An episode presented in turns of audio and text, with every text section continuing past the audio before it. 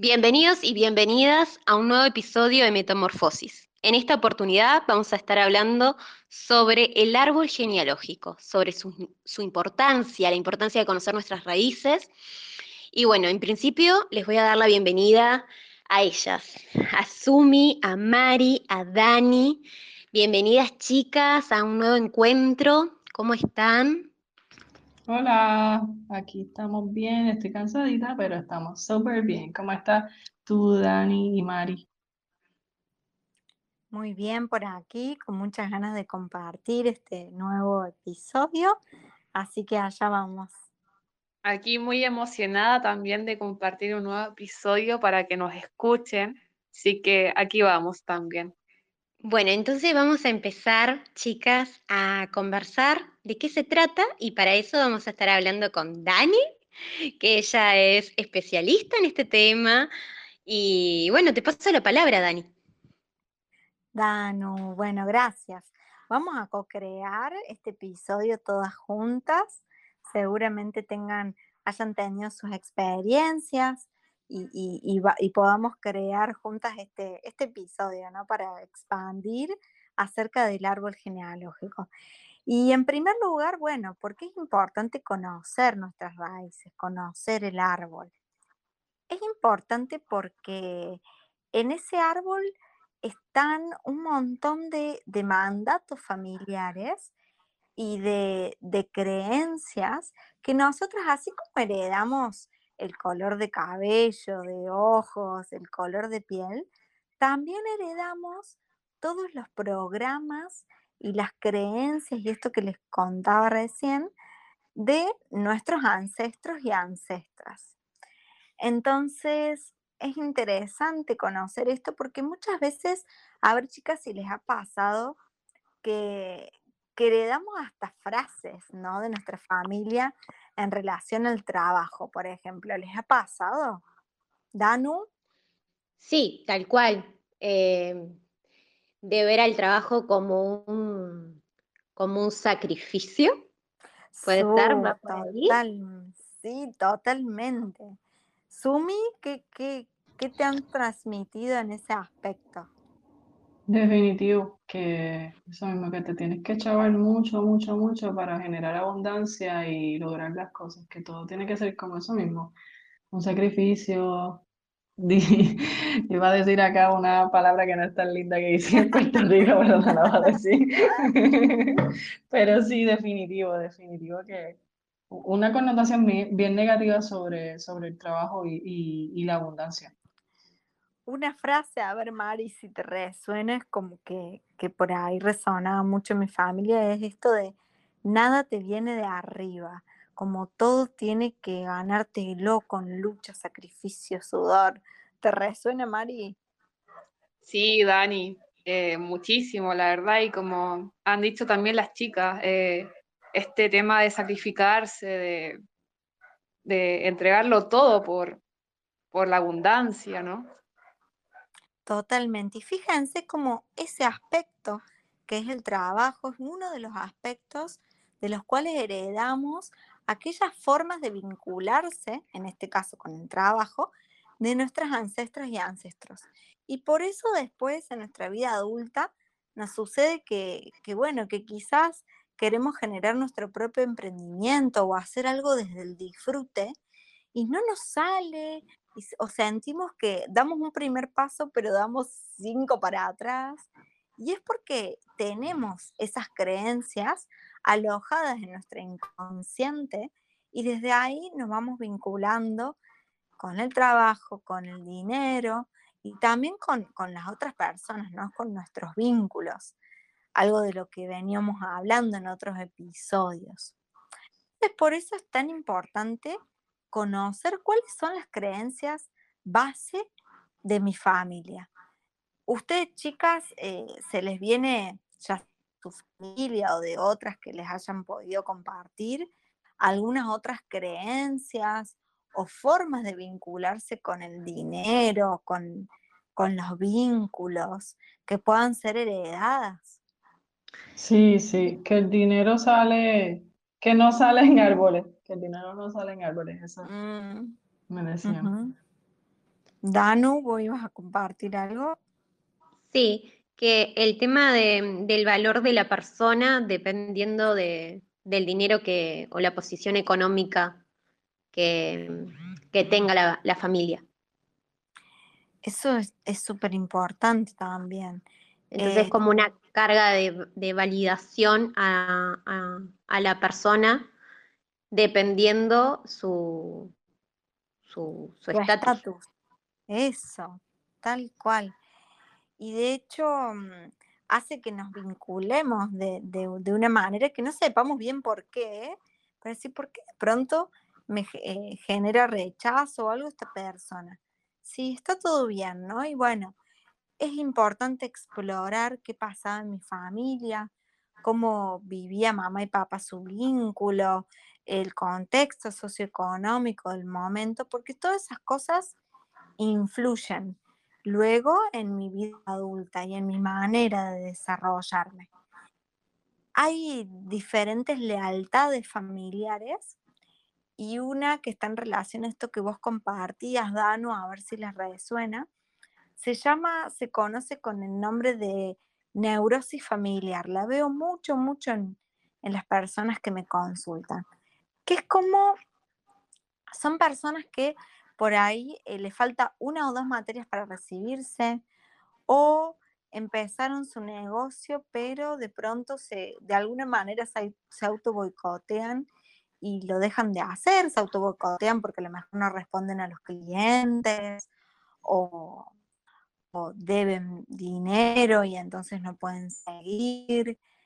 Como una sensación de que no pueden avanzar y progresar a nivel económico, académico, social. ¿Han conocido personas que, que les haya pasado eso? Sí.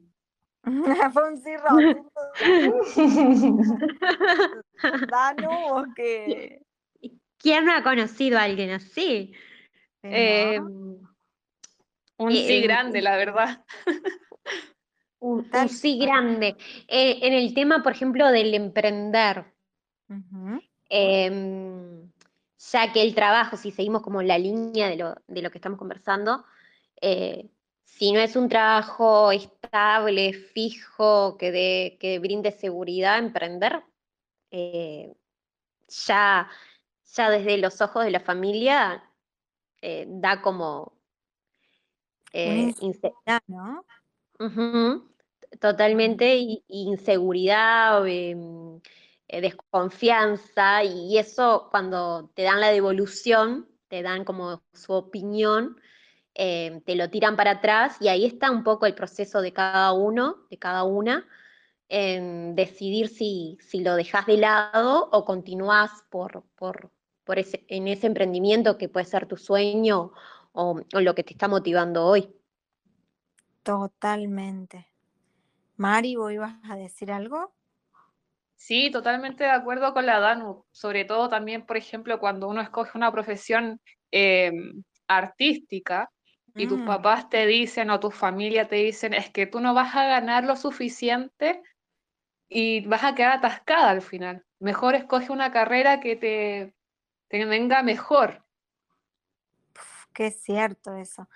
Eh, sobre todo tal cual, Mari, ¿no? Cuando está en relación a- al desarrollo de, de nuestro lado derecho del cerebro, todo lo que es la creatividad, como da esa inseguridad de decir, no, bueno, pero no, esto no te va a dar de comer. Elegí Ujú. otra cosa que te dé de comer.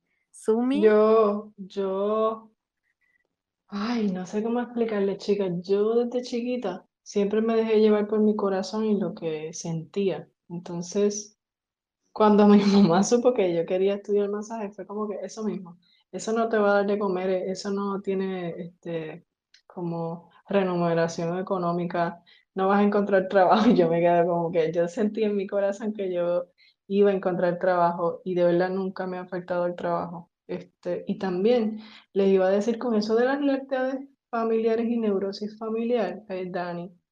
Mi esposo le pasa que como que hay personas que no pueden ser más que su familia. Le pasó a su mamá con su abuela y a él con su mamá. Y yo sé, como que Wow. conociendo un poquito de eso, pues le dice, tienes que soltar esas lealtades. y, y sanar, porque tú puedes ser un poco más que tu mamá si, si te lo propones, ¿me entiendes? Tota- es- totalmente, Sumi. Y esto de, mm, ¿y por qué se genera esta lealtad, no? Porque es como que se entiende que, bueno, si todos en mi familia, por ejemplo, fueron empleados y nunca empleadores o dueños de, o se desarrollaron en, en lo artístico o haciendo masajes, siempre hicieron como cosas más formales, teniendo un jefe, una autoridad por sobre ellos, es como que se va grabando generación tras generación que esa forma de trabajo, esa forma de vincularse con el trabajo, asegura la supervivencia del clan. Es lo seguro. Y como nuestro inconsciente siempre nos quiere mantener seguros, porque le interesa que nuestra supervivencia nada más, no le importa si nos gusta o no nos gusta el trabajo, mientras nos dé de comer y nos asegure de supervivencia, para nuestro inconsciente está bien. Por eso, cuando queremos hacer algo diferente, sentimos como, como, como una culpa, una duda, una inseguridad. Y es como eso, ¿no? Salirse del molde de lo que se siente seguro en mi árbol. Como decía Sumi, la posibilidad de, soltar esos programas y tener bien en claro que, que no seguir esos programas hoy no necesariamente ponen en riesgo mi supervivencia. En el presente eh, sabemos que cuando uno se dedica a lo que le apasiona, se vuelve tan bueno que, que puede vivir de eso. ¿Qué les parece?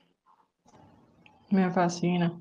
Y, Mm. y con ese trabajo anterior, chicas, antes de que digan su parte, aprendí algo que decía así, hacerlo diferente. No mejor ni peor, sino diferente a, a como lo hicieron nuestros antepasados. Y eso me ayuda a abrirme camino y, y pensar diferente y ver qué es lo que funciona, porque maybe lo que hacían antes no funciona ahora y hay que soltar y hay que desaprender para aprender cositas nuevas. ¿Qué les parece a ustedes, Maridano? No, para, para mí, eh, el seguir repitiendo eh, patrones, creo que no hay una evolución, no habría una evolución. Entonces también hay que tomar ese riesgo a, a- a jugarse por esa corazonada que uno, que uno tiene o una tiene.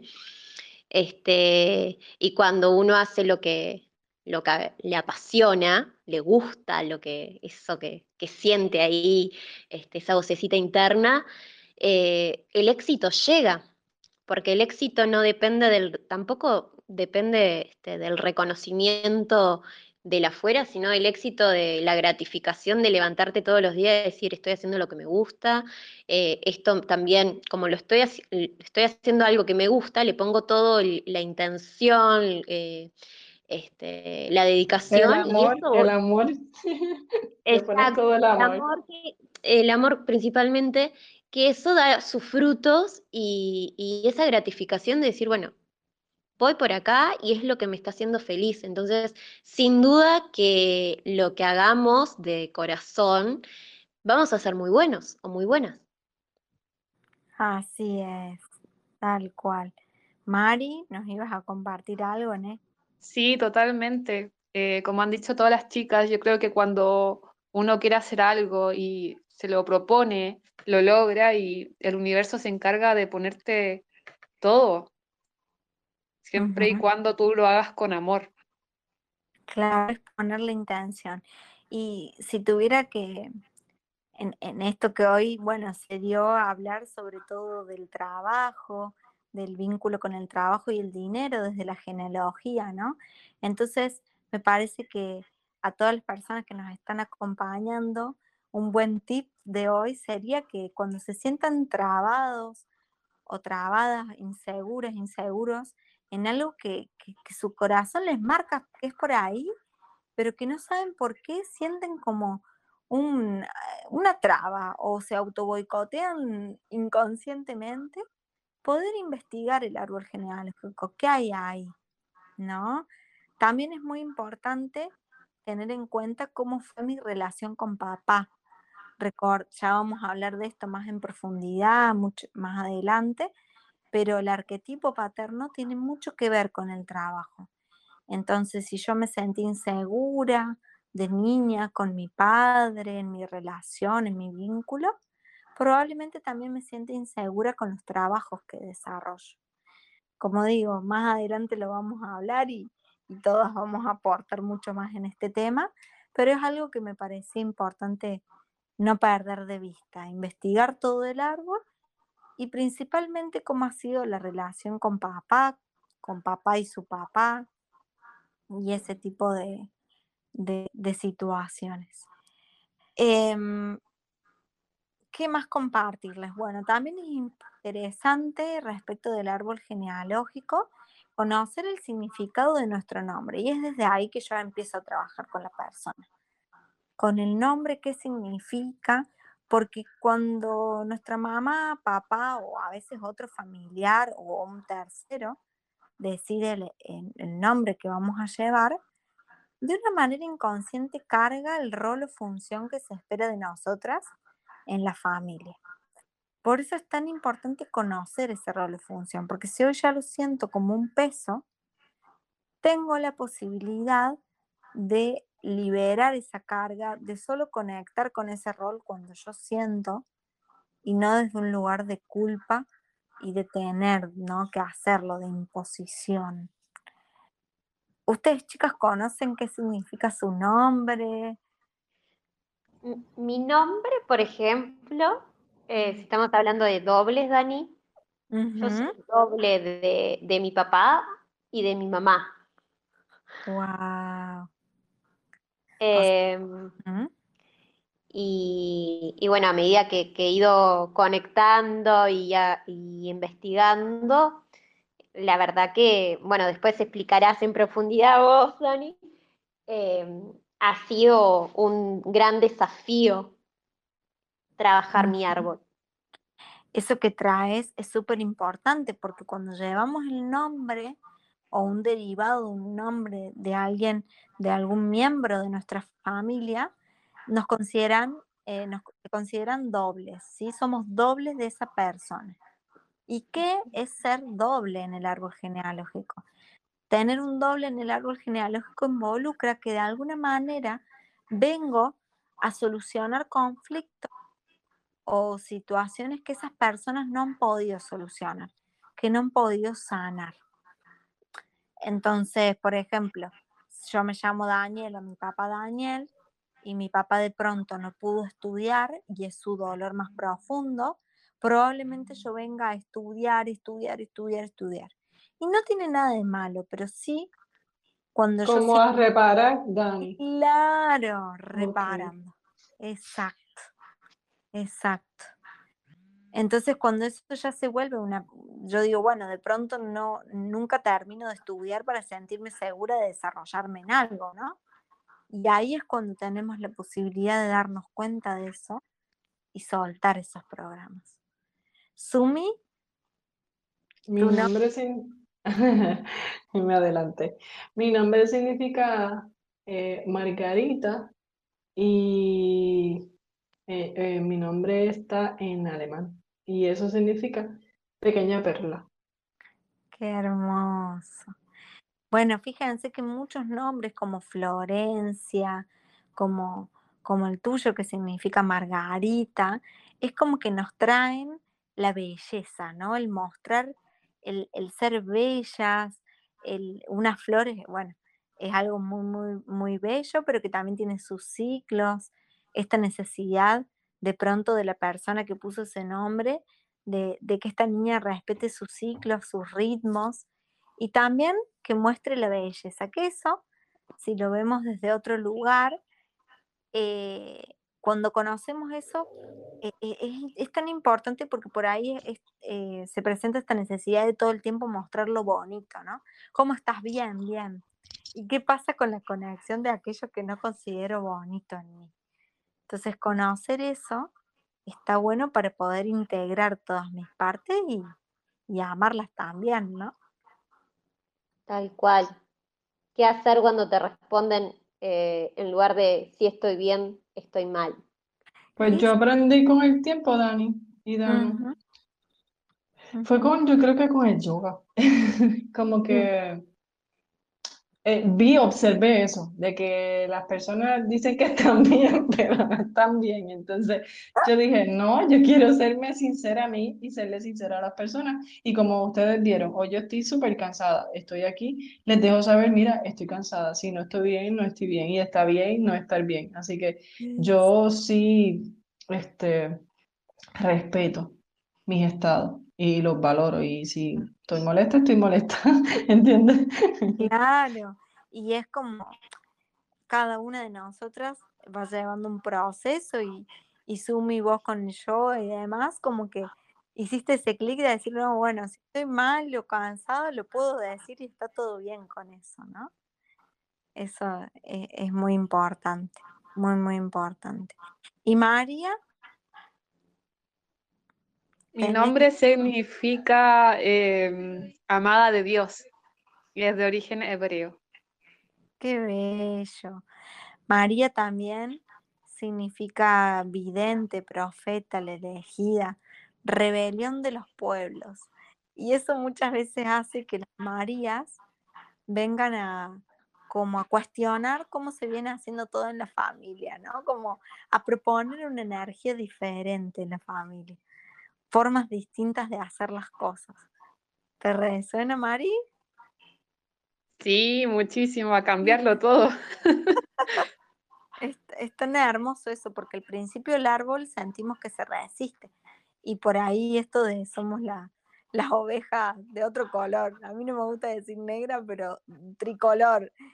Y psicodélica. Eso, la oveja psicodélica de la familia. Psicodélica. Y, y, así como nos sentimos de raras, también es importante saber que esa energía, si está existiendo en la familia, es porque se necesita incorporar. Así que bueno, no sé si quieren compartir algo más o si damos un tip. Vamos por los tips. Bueno, desde mi lugar decirles que, que empiecen a, a, indagar sobre su árbol, a poder armarlo, más allá de las formas técnicas que tiene de armar un árbol, que tiene como sus elementos, triángulos, círculos, rayas y demás, poder empezar a recabar información porque les va a ser súper valiosa para comprenderse como un proceso de autoconocimiento. Chicas, Danu. Para mí, em, creo que es justamente recolectar información sobre el árbol, pero ver que, mm, entendiendo qué es lo que uno quiere o una quiere sanar o quiere saber, con cuál intención quiere ir a esa raíz. Muy bueno, muy Como bueno. Focalizarse, decir, genial, voy a ir a este lugar, ¿a qué? ¿Para qué? ¿Con qué objetivo? Tal cual. Y siempre desde un lugar, yo siempre les digo cuando, cuando quieren trabajar con un árbol, desde un lugar cuidadoso, de acercamiento amoroso, porque muchas veces la otra persona no está lista para compartirnos ciertas vivencias. Entonces también respetar los tiempos de la otra persona y su intimidad. Tal cual. Y, sí. Eh, y estar abierto y abierta a que la información llegue sin, porque quizás uno, eh, ¿cómo es? Mm. Nada, tiene como unas este, expectativas de llegar a, una información, a un resultado, y después no es eso, entonces estar abierto, abierto a que llegue esa sanación sin eh, juicios. Y sin esforzarlo, ¿verdad? Exacto. Sumi. Fluir. Mm, pues yo, yo soy bien presenta, chicas, bien curiosa, me han dicho la palabra. Y como que me gusta saber y para darle lugar a mis ancestros que murieron temprano, a los abortos o a esos secretos familiares que por X o Y razón no los dijeron.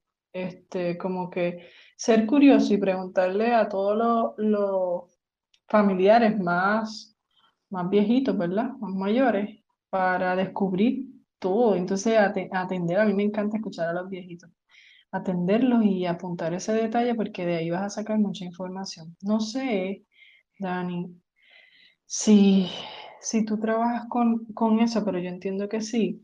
Una vez yo me hice como en el 2015 un transgeneracional y me pusieron a poner como muñequitos. También puede ser un dibujo, pero también me llamó la atención porque eran muñequitos y yo con esos muñequitos montaba a mi núcleo familiar más cercano. Y de acuerdo a cómo los montaba, ella sacaba mucha información y eso me daba curiosidad. Qué hermoso, sí, de hecho, en el armado del árbol, cuando lo dibuja la persona, es muy interesante ver en qué posición se pone, si se pone muy lejos de su familia, muy cerca de quién cuando lo dibuja, porque eso sí trae mucha información, muy bonito, muy bonito. Mari, Yo quería compartir, em, Dani, em, la importancia de- del árbol y irse para atrás, investigar también em, estas fechas importantes, eh, Mm. los, na- los nacimientos, los matrimonios, los fallecimientos,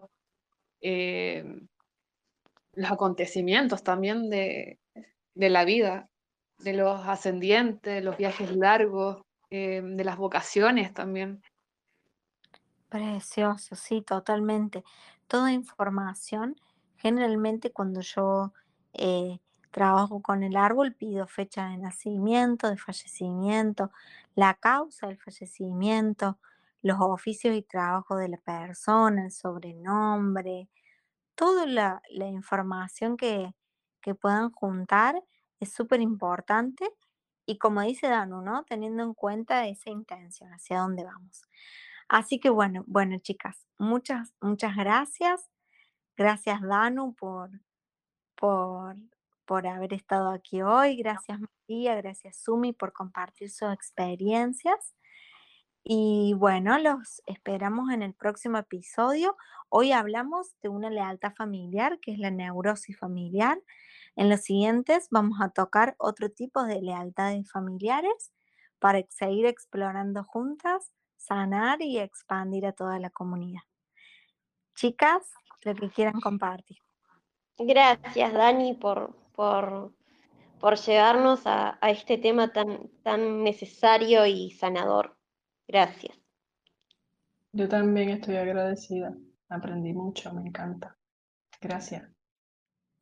Sí, Dani, agradecerte por todo tu aprendizaje, de verdad que es muy valorable y necesario para, para estos tiempos.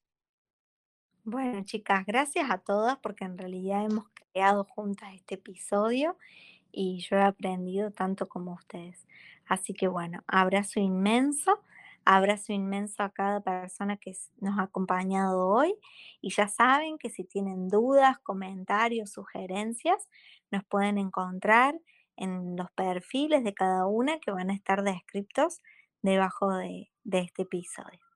Bueno, gracias, gracias. Chau, chau. Un beso inmenso. Nos vemos. Bye bye. Chau, Chao, chau. que estén bien, nos vemos.